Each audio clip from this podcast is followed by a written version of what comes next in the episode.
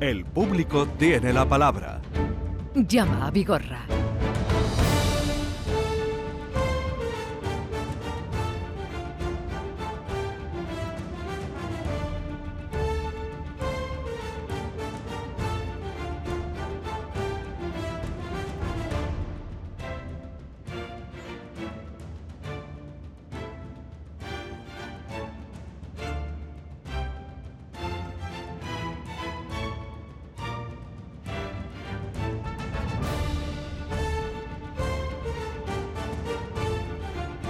Vamos ya con Francisco Arevalo, que está por aquí con nosotros. Francisco, buenos días. Hola, buenos días. ¿Qué tal estás? Muy bien. Eh, te iba a preguntar, pero no, no te quiero comprometer. ¿Cuántos años llevas tú viviendo en Sevilla? En Sevilla llevo desde el 92. El 92. O sea, llevas ya buenos añitos. Treinta y tantos. No, pero tú estás empadronado aquí, tú podrías Sí, entrar en la plaza sí. sin, sin ningún problema. Bien, el público tiene la palabra arroba rtva.es si quieren conectar con Francisco Arevalo. El público tiene la palabra arroba rtva.es. Vamos con la primera llamada ya que tenemos de Vicente, que nos llamaba desde Palma del Río y nos contaba esto. Yo intenté comprar un coche, primero di una señal de 1.000 euros y Sí. después hice un ingreso en cuenta de 6.500. Cuando llegué el día de la compra, yo antes ya le había dicho que me mandara el contrato de compraventa para que viera que está- no me mandaba nada. Y cuando llego allí, el coche estaba sucio, estaba mal, muchas cosas y al final decido no comprarlo. Y dos días después, si quiere que le devuelva el dinero, le tengo que hacer un papel diciendo que le doy permiso para que venda el coche. Y yo le digo que bueno, que sí, pero que por lo menos me devuelva los 6.500 que le hice de transferencia. Y nada, me dijo que no, Que hasta que él no vendiera el coche, eh, no me devuelve el dinero. Bueno, esto lo contaba el lunes pasado. ¿Tú quieres comentar algo? Sí, pero bueno, que, que entre el primero y luego yo Está aquí aclaro la situación. Eh, Vicente, buenos días. Hola, buenos días. Hola, Vicente. A ver, ¿qué ha pasado? Pues em, no sé, todavía no tengo respuesta de este hombre que... No tiene respuesta de nadie. Mm, Bueno, pues te la a... No, te y la el del. Omic tampoco me soluciona. sí. Claro. A ver, Te voy a explicar yo un poco, Vicente, toda la situación. Bueno, yo había conseguido los 6.500 euros sí, en los segundos, porque él hace una entrada de 1.000 euros sí, de señal sí. más 6.500. Más 6.500, sí. Yo con Pedro, que es el responsable de este, esta empresa vendedora, consigo 6.500 euros que le mando a Vicente una nota, ¿no? Ya. Que además tengo una grabación aquí de él del otro día. Vale. Y, y bueno, pues eh, evidentemente Vicente quiere los 7.500 Sí. euros que él ha dado, con buen criterio, me parece justo. Pero yo creo que aquí nos hemos confundido porque si él acepta, hubiera aceptado los 6.500, tenemos más posibilidades para luego reclamar los 1.000. Pues ya tienes 6.500 en tu mano. ¿Qué ocurre? Que claro, la otra parte lo que ve es que se va a volver a rematricular, que lo tiene que asumir él, y este, este coche se había sacado para un minusválido con unas, eh, eh, unos costes Sí, eh, que bueno que no se que no se pagan, pero que habría que pagar ahora. ya. Por lo tanto, llegamos a una situación de que en vez de devolverle, aparte de los 6.500, los 1.000, que le devuelva unos 500. Ya, Y ahí estamos. Yo a Pedro le tengo que decir que, hombre, que agilice y resuelva esta situación, porque claro, yo al cambiar que quiere los 7.500, Sí. aquí eh, Pedro paraliza toda la situación. Lo que le iba a dar ya, ya no se lo da. Pero a ver, Vicente, eh, trincar los 6.500 y ponerlos a buen recaudo mm, no estaría mal. Claro, sí, esa Poner fue a, la poner a primera buen recaudo que ese yo le di dinero. a él. Claro.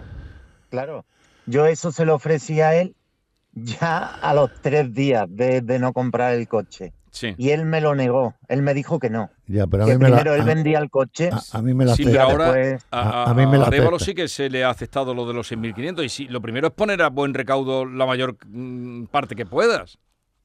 Claro, pero si yo acepto como venderle el coche por ese dinero, yo ya he perdido ahí mil euros. No, no lo has perdido.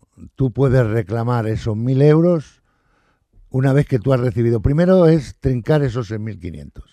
Yo creo Vale. que sí, lo primero es poner Eso, a- eso es mi, en mi- tu cuenta mi- los 6.500. mi sí. juego fue ese en todo momento. Cuando yo le veo a Pedro que, que, que me dice que ok, porque él es el que me llama. Yo te voy a mandar una grabación que quiero que la, que la analices con profundidad de este Pedro, ¿vale?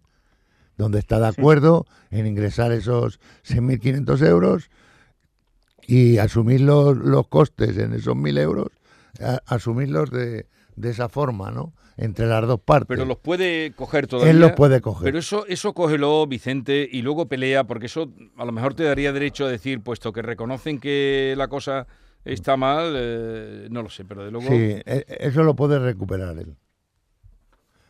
¿Me oyes, Vicente? Sí, sí, sí, sí. Yo, no, sí, yo, estoy de acuerdo de en esta manera, eh, hoy te voy a mandar el, el, el mensaje que yo tengo de voz de, de este hombre, ¿vale? Un poco para que lo analices, ¿me entiendes? Con rigor. Porque él acepta plenamente pagarte esos 6.500. Claro, con unas condiciones que nosotros firmaremos o haremos lo que entendamos correcto firmar. Eso ya te entraré yo para decirte qué firmas y qué no firmas, ¿vale?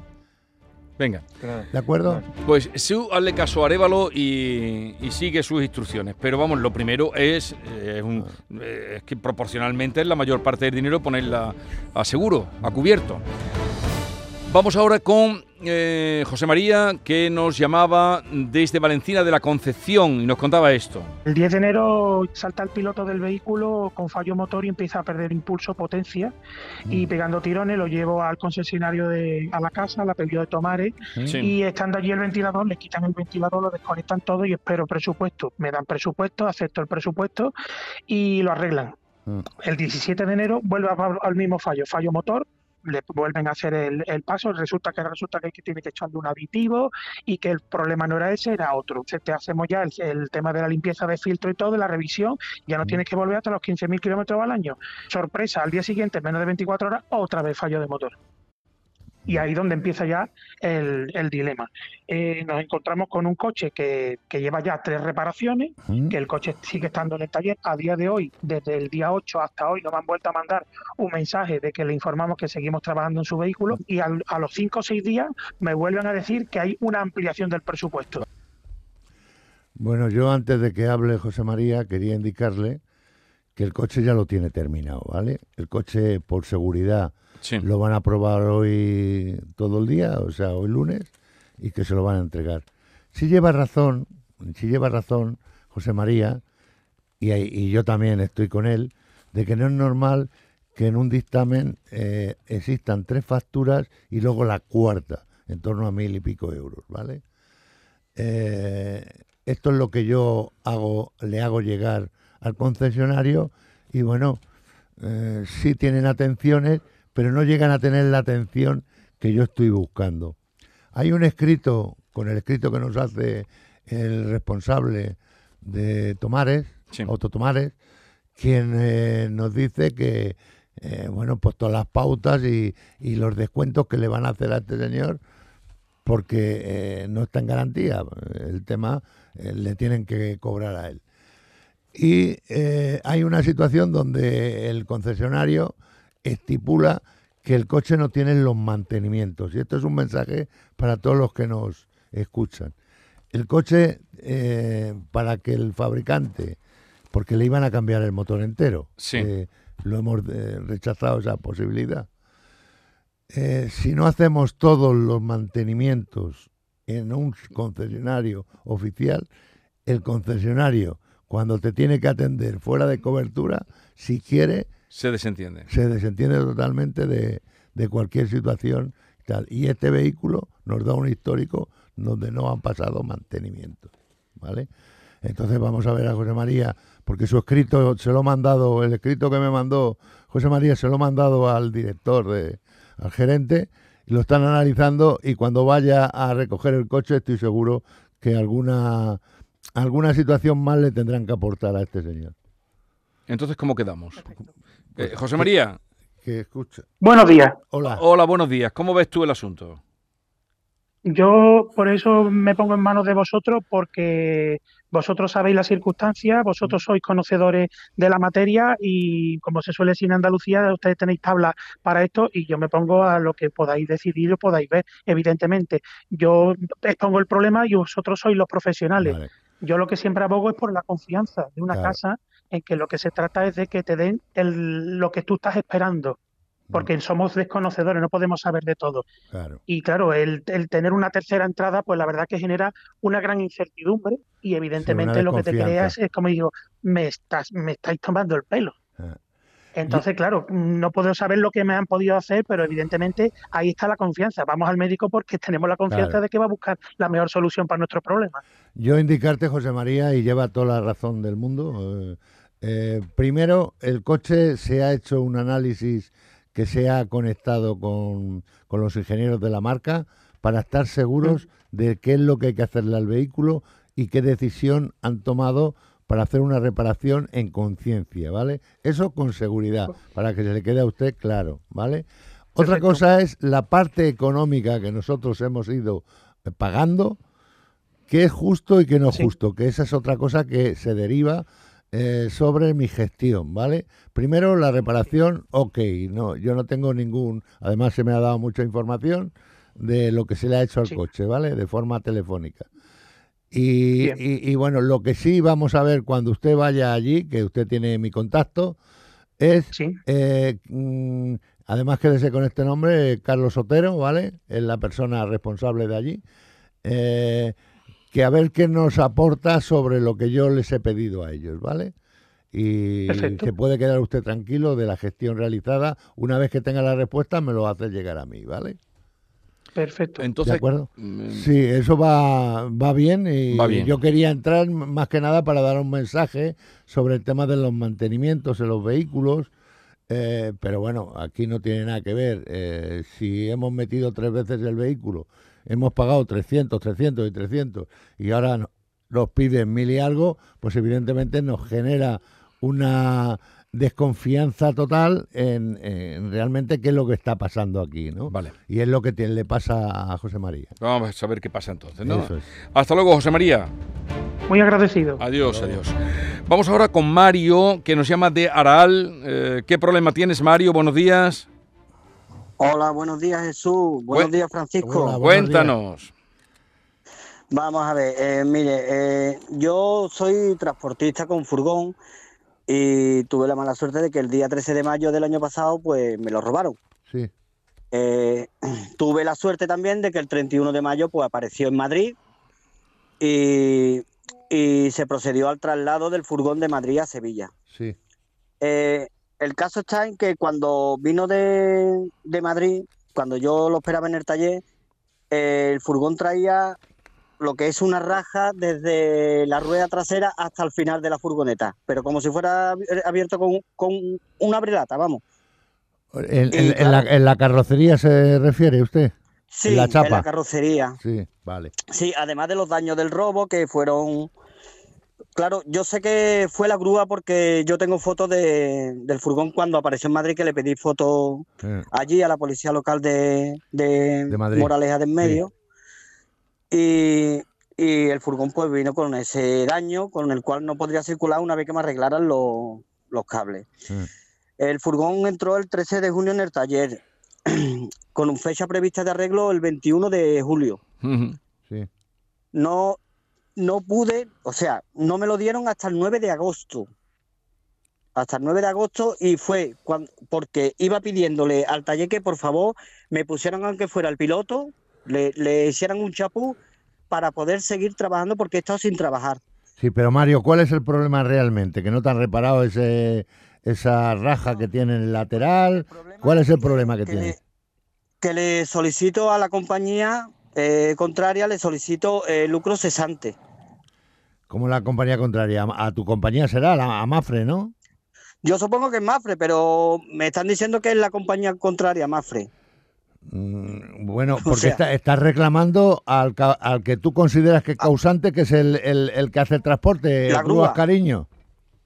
Sí. ¿No? Correcto. Vale, sí, era un poco para situarnos en, sí, el pero Está, pidiendo lo, que dejó de trabajar. Vale. ¿y qué? ¿Y qué pasa? ¿Y cuál es el problema?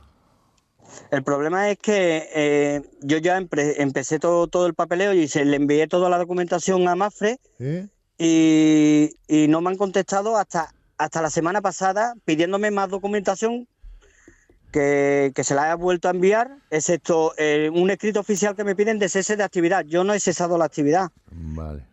Yo no, yo no me he dado de baja de autónomo porque cada, cada dos semanas me decía el taller que no, que dentro de 15 días lo tiene, iba a los 15 días, no, dentro de 15 días lo tiene, y así me iba dando larga. En el tiempo, Mario, que has tenido sin actividad, eh, ¿que has tenido que alquilar un vehículo o qué es lo que has hecho? No, lo, lo, lo que he hecho ha sido eh, pues, a la empresa donde cargo, pues me dan trabajos de almacén y, y poquita cosa, pero más que nada, eh, gracias a la ayuda de mi suegra, a la que le agradezco no, eternamente la ayuda económica y, los ahorros de que tenía para vacaciones, porque fue en mayo y tenía yo unos ahorros para vacaciones, he podido tirar hasta octubre. Bueno, ¿cómo ves esto? Yo, Mario, voy a hablar un poco de forma sin eh, hacerlo por aquí. ¿Qué es lo que tú pides? ¿Qué escrito? Porque yo en la documentación no he visto ese escrito que tú has hecho llegar a, a Mafre, pero aquí eh, la clave de todo esto está en la propia aseguradora tuya. Mafre es la que tiene que coordinar y reclamar a, si es el causante de la grúa, pues es ella la que tiene que reclamarte a ti y ese lucro cesante que tú quieres reclamar, hay que mirar en la póliza que yo me lo tengo que analizar un poquito, ¿vale? Para ver eh, qué condiciones tienes, si te corresponde, no te corresponde, pero cuando te están pidiendo documentación, pues me imagino que sí.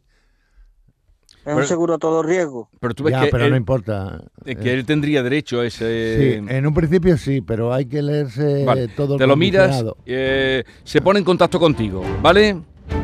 Vale, muchísimas gracias. Venga, adiós Mario, a ver si te podemos ayudar. Delia de Marmol. De Marmol. Ah, vamos a Eduardo. Vale, pues vamos a Eduardo, que lo tenemos desde Sevilla. Eduardo, buenos días. Muy buenos días, Jesús. Venga, ¿qué te pasa a ti, hombre? Bueno, ante todo, muchísimas gracias, Jesús, señor Révalo, por intentar solucionar el problemillas que tenemos en casa. Y es que tenemos una habitación continua al cuarto de baño. Y el día 10 de enero, pues llamamos a la compañía de seguro porque tenemos una humedad en esa habitación tremenda. Y se acercó el señor eh, de la compañía para, para ver de dónde podía venir el tema de la humedad. Y según nos dice él, pues aprecia en un rinconcito pues un poro mínimo de, mínimo según nos dice él, de, que le falta silicona o sellado a la ducha y por ahí se nos escapa el agua. Bueno, la, habitación continua, la foto lo veréis, las humedades son tremendas. Sí, que manda un amplio eh, reportaje fotográfico del daño que tiene. Sí, sí, le, lo, mandé, lo mandé, lo mandé directamente, no sé si lo habéis visto. Sí, lo he visto. Entonces, bueno, él, nos aconseja que volvamos a sellar la ducha y bueno, llamamos a un fontanero, así lo hacemos, y la segunda visita que nos hace el 13 de febrero, ah. nos dice ahora que le falta el lechal a la parte también de la ducha, ¿no? Por lo cual me dice la compañía que no nos cubren el, lo que es el tema de la humedad. Vale. Y bueno, ellos mismos nos proponen que nosotros llamemos a un perito para que el perito así nos pueda, que lo paguemos nosotros evidentemente, y que el perito nos pueda decir que, es, que no es por el tema de la silicona y con, ese, con esa prueba del perito, pues que si no podrían atender a, lo que estamos mm, reclamando, en este caso, eh, las humedades de la habitación de la niña. Y bueno, y ahí estamos nosotros en principio, pues sin saber muy, bien qué hacer eh, con ello. Eh, Eduardo, una pregunta que para mí es determinante. usted vive en un, en un piso dentro de un edificio, ¿no es así? Correcto. Vale. ¿Qué planta? Una segunda planta del edificio. Una segunda, planta. No es una planta baja. Es una segunda planta. No, es, vale. es una segunda planta de ocho plantas. Vale, pues importantísimo ese dato que me acaba usted de dar, ¿vale? La aseguradora es eh, Cajasur, ¿no? Cajasur, correcto. En este caso, Seguro Hogar Cajasur. Sí. Bueno, pues yo voy a hacer una incursión. Bueno, el perito puedo ser yo perfectamente el que emita un dictamen con el amplio reportaje de fotografías que me manda o si tenemos que mandar allí a un, a un profesional, pues lo hacemos, ¿vale? Y vamos a pelearnos un poquito con, con esta aseguradora para que, bueno, que habilite y resuelva el problema que usted tiene porque en el reportaje fotográfico que yo he visto es alarmante el daño que tiene. Sí, sí. Pero el daño ha venido por dónde? El, el daño está todavía, yo creo que hay, es el cuarto de baño, pero yo creo que tiene ahí. ya, ya, sí, eso ha venido el cuarto de baño, pero por parte de quién es la responsabilidad. Él, él sí es su cuarto de baño. Es su propio cuarto de baño. Por, lo tanto, si en daños propios que tiene, pues debería de localizar. Eh, hoy en día se localizan eh, las salidas de agua o humedades a través de, elementos técnicos que, se localizan, no hace falta abrir. Se localiza donde hay una fisura, donde hay una entrada de agua y, esto es fácil conseguirlo. Por lo tanto, yo me voy a poner manos a la obra, Eduardo, no se preocupe, vamos a ver si resolvemos ese Porque es un desastre lo que su problema. Vale. Pues venga, ya tendrá noticias nuestras. Vamos ahora con eh, Belén. Belén Aral, buenos días. Hola, buenos días. Cuéntanos, Belén, ¿qué te pasa? Pues mira, mi problema es que he tuve una vamos, es con la casa oficial, un taller de la casa oficial Jaguar, ¿vale? Eh, tuve una avería este verano, a finales de verano tuve una avería en un coche. Eh, bueno, yo iba circulando con el coche y de pronto empezó a dar tirones y bueno, yo aceleraba y el coche pues no cogía velocidad y además se revolucionaba mucho. Me salió una, un mensaje en el cuadro de mando que ponía pues avería en caja de cambios. Yo pensando que era una avería de envergadura, me paré y, y bueno, y volví a intentar arrancarlo y ya el coche no arrancaba. Entonces llamé a la grúa y directamente pues llegó a la casa Jaguar. Mm, en la casa Jaguar, bueno, me, me, hicieron una diagnosis y me mandaron un presupuesto pues de siete, bueno, en principio era 6.000 euros 6.000 euros y algo, pero yo como el coche ya tiene muchos años, era de mi padre y no sabía si, si en algún momento se le había cambiado la correa de distribución, pues pedí que ya que lo iban, que iban a trabajar en él, pues que le, le hicieran un cambio de correa de distribución por si ya que me iba a gastar ese dinero, que me pareció mucho, porque me habían dado un presupuesto eso de 6.000, pues bueno, no quería que se quedara en nada ese, ese gasto. Y, y, me dieron un presupuesto de 7.000 euros, algo más de 7.000 euros. Sí, con el cambio de la correa de distribución. Entonces, bueno, me entregaron el coche dos meses después porque tardaron en llegar las piezas. Yo entendí que cuando alguien pasa un presupuesto de 7.000 euros, eh. pienso que han mirado todas las causas que pueden, todo lo que puede estar ocasionando esa avería. Teóricamente, Entonces, bueno, me lo entregaron. Eh, claro, a mí me entregan un presupuesto de 7.000 euros y digo, bueno, pues lo, lo habrán mirado bien veo que me cambian el turbo y digo, este será el origen de la avería. Entonces eh, yo lo recogí y al cabo de cuatro días veo que el coche está tirando aceite. Lo vuelvo a llevar a la casa Jaguar y me dicen que sí, que bueno, que no hay problema, que me lo arreglan. Me lo arreglaron. Pero es que al mes de haber recogido de haber recogido el coche, yo iba circulando con el coche y de pronto tengo el mismo problema que la primera vez. Es decir, el coche eh, no coge velocidad cuando yo acelero y además se revoluciona mucho me vuelve a salir el, aviso de avería en caja de cambio. Me paro, vuelvo a arrancar el coche y en ese momento es verdad que desapareció el aviso y que el coche iba bien, pero claro, yo ya no me quedaba tranquila porque yo pensaba que el coche pues tenía, seguía teniendo la misma avería mm. y me fui a la casa Jaguar. Dejé allí el coche. ¿La de Camas o la que está en la S30? La de Camas. Vale. Dejé allí el coche y pues nada, ellos me lo me dijeron, bueno, déjalo aquí que te lo vamos a revisar. Me lo revisaron, fui, me llamaron al día siguiente, mira, el coche no tiene ninguna avería, eh, lo hemos metido en la máquina de diagnosis y no detecta ningún fallo, lo ha probado el jefe de taller y el coche va perfectamente y no aparece el aviso de avería en caja de cambio. y yo le insistí, digo, a mí me ha salido ese aviso. De todas formas, pedí que me dieran un resguardo o un, informe donde hicieran constar que ya había estado el coche allí por el mismo problema que de la avería que me, y me dijeron que no, que no era necesario, que esa avería tenía una garantía de dos años y que sin problema que me lo llevara, que si volvía a tener el mismo problema que lo volviera a llevar. ¿Y qué ha pasado? Bueno, pues así, pues nada, que el 12 de febrero, o sea, mm, dos meses después de, de, esta segunda vez que volví, el coche tiene el mismo problema, es decir, se revoluciona, no coge velocidad. El mismo problema. Exacto. Y el mismo aviso, avería en caja de cambio. Entonces ya lo llevo y es verdad que ya el aviso es permanente y ellos pues me imagino que al meter ahora la máquina de diagnosis me dicen que sí, que es otra avería diferente a la, inicial. Claro, a mí eso me cuesta creerlo porque yo vuelvo, llevo el coche con el mismo problema. Y a mí, me cuesta. Entonces, ¿qué? Vamos a ver, Belén. Eh, Brevemente que nos tenemos ya que ir. Yo creo que aquí hay un dictamen equivocado y yo voy a trabajar para intentar esclarecer esto. ¿El coche que lo tiene allí en camas o, dónde sí, está? en el, eh, ahora mismo está en el taller de la Casa Jaguar. Yo en principio le he dicho que si me van a cobrar por estar allí, que lo saco. Vale, déjalo allí. De bueno, déjalo allí y, ah, y, sigue las instrucciones de arriba. Ahora, lo que tengas una bonita semana, que creo que así será, y hasta la próxima. Gracias. Esta es La Mañana de Andalucía con Jesús Vigorra, Canal Sur Radio.